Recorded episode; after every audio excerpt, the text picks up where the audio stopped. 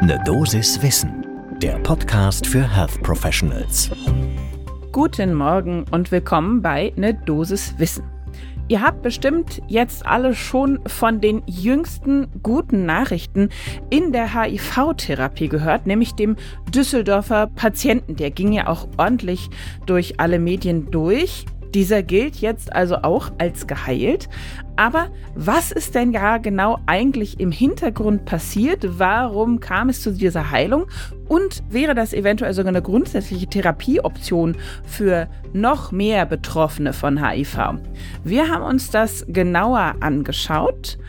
Mein Name ist Laura Weisenburger. Ich bin Ärztin und wissenschaftliche Redakteurin im Team der Apothekenumschau und zusammen, also im Wechsel mit meinem Kollegen Dennis Ballwieser, sprechen wir hier jeden Werktag ab 6 in der Früh über Themen, die Menschen im Gesundheitswesen spannend finden. Heute ist Mittwoch, der 22. März 2023. Ein Podcast von gesundheithören.de und Apothekenumschau Pro. Und damit wir jetzt gut in das Thema und natürlich auch in den Tag starten, würde ich vorschlagen, jetzt ist der richtige Zeitpunkt für die erste Tasse Kaffee des Tages. Und dann geht's los.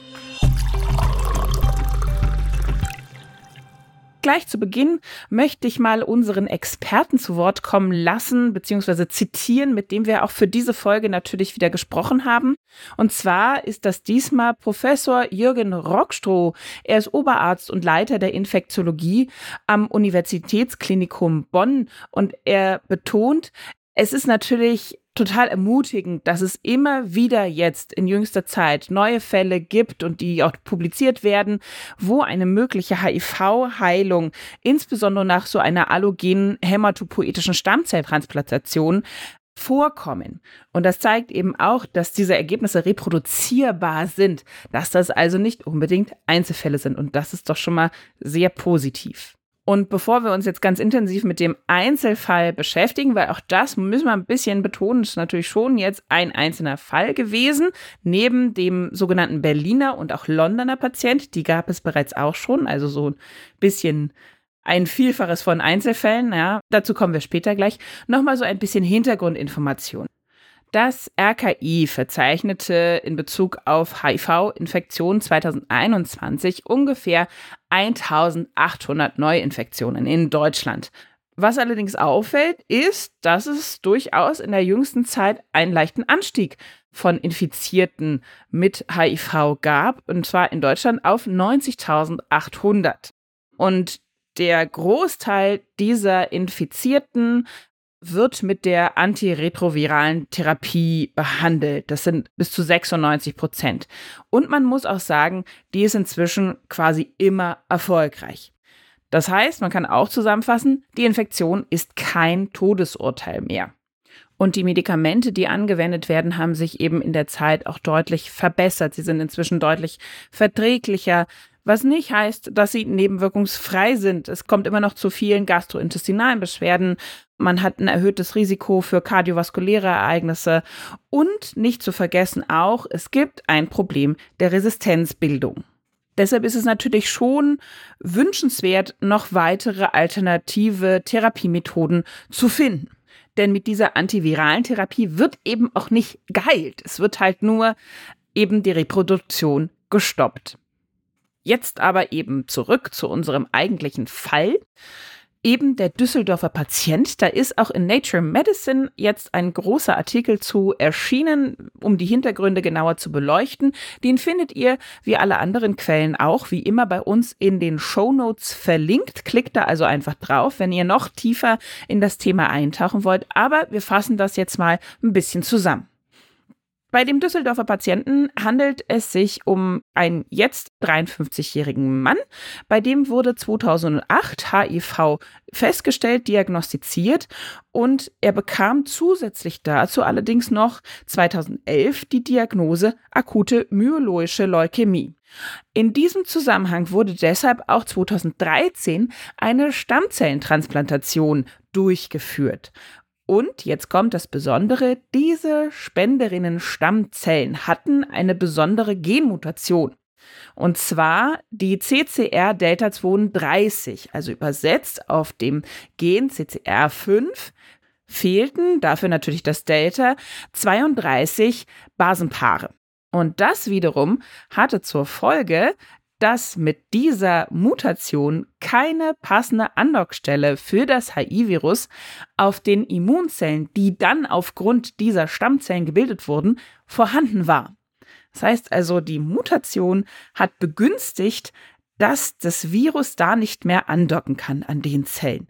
Man kann im Rückschluss auch sagen, letztendlich alle Trägerinnen und Träger dieser Mutation, die ich gerade genannt habe, sind im Grunde eben auch resistent gegen das HIV-Virus. Und daher kam es eben, wie jetzt auch schon erwartbar erwähnt, zu einer Remission der gesamten HIV-Symptomatik nach der Transplantation für unseren Düsseldorfer Patienten. Da wurde trotzdem natürlich noch fünf Jahre lang weiter eine antiretrovirale Therapie durchgeführt, weil da sich einfach darauf zu verlassen, dass das jetzt schon läuft, ohne weiter eine Therapie zu machen, wäre ja doch sehr riskant. Und erst 2018 hat dann dieser Patient die letzte HIV-Medikation überhaupt bekommen, hat die dann eben abgesetzt, wurde dann mehrere Jahre lang überwacht um jetzt letztendlich wirklich bestätigen zu können, ja, es ist von einer langfristigen HIV-1-Remission auszugehen. Und genau so klar formulieren das auch die Forschenden, die eben diesen Artikel in Nature Medicine veröffentlicht haben. Sie schreiben, vier Jahre nach der Unterbrechung der Behandlung sei das Ausbleiben eines viralen Rebounds und das Fehlen immunologischer HIV-Antigenkorrelate ein starker Beweis für eine HIV-1-Heilung. Der Vollständigkeit halber muss man natürlich erwähnen, dass zwar schon geringste Spuren von HIV-DNA noch nachweisbar waren, aber das Virus ließ sich nicht mehr anzüchten und insgesamt wurde auch die HIV-Immunantwort immer weniger und schwächer, bis sie letztendlich gar nicht mehr detektierbar war. Und jetzt ist natürlich sofort die schöne Idee, ja, kann wir nicht diesen Ansatz quasi ausweiten auf alle Betroffenen, also irgendwie diese Genmutation auch allen anderen Betroffenen verabreichen mittels irgendwie einer Transportzelle, eines Vehikels, wie auch immer. Und darüber haben wir natürlich auch mit unserem Experten, Professor Rockstroh, gesprochen. Und der sagt, ja, das wäre ganz toll. Aber das bleibt leider weiterhin unrealistisch, da die entsprechenden gentherapeutischen Ansätze, die eben auf diese CD4-Zellen abzielen, die dann nicht mehr angreifbar sind, nur einen bedingten Einfluss auf die Viruskontrolle trotz veränderter Immunantwort erreichen können. Denn, und das scheint die Krux der ganzen Geschichte zu sein, bei eben ansonsten gesunden, in Anführungsstrichen, Probandinnen und Probanden, also jemand, der eben keine AML zusätzlich zur HIV-Infektion hat, werden so viele Zell gesunde CD4-Zellen nachgebildet, die trotzdem angreifbar sind für das Virus und eben keine CCR5-Genmutation aufweisen, dass das nicht funktioniert. Das heißt also, bleiben in dem Falle blöderweise genügend gesunde, normale CD4-Zellen zurück, die eben weiterhin eine Angriffsfläche bieten.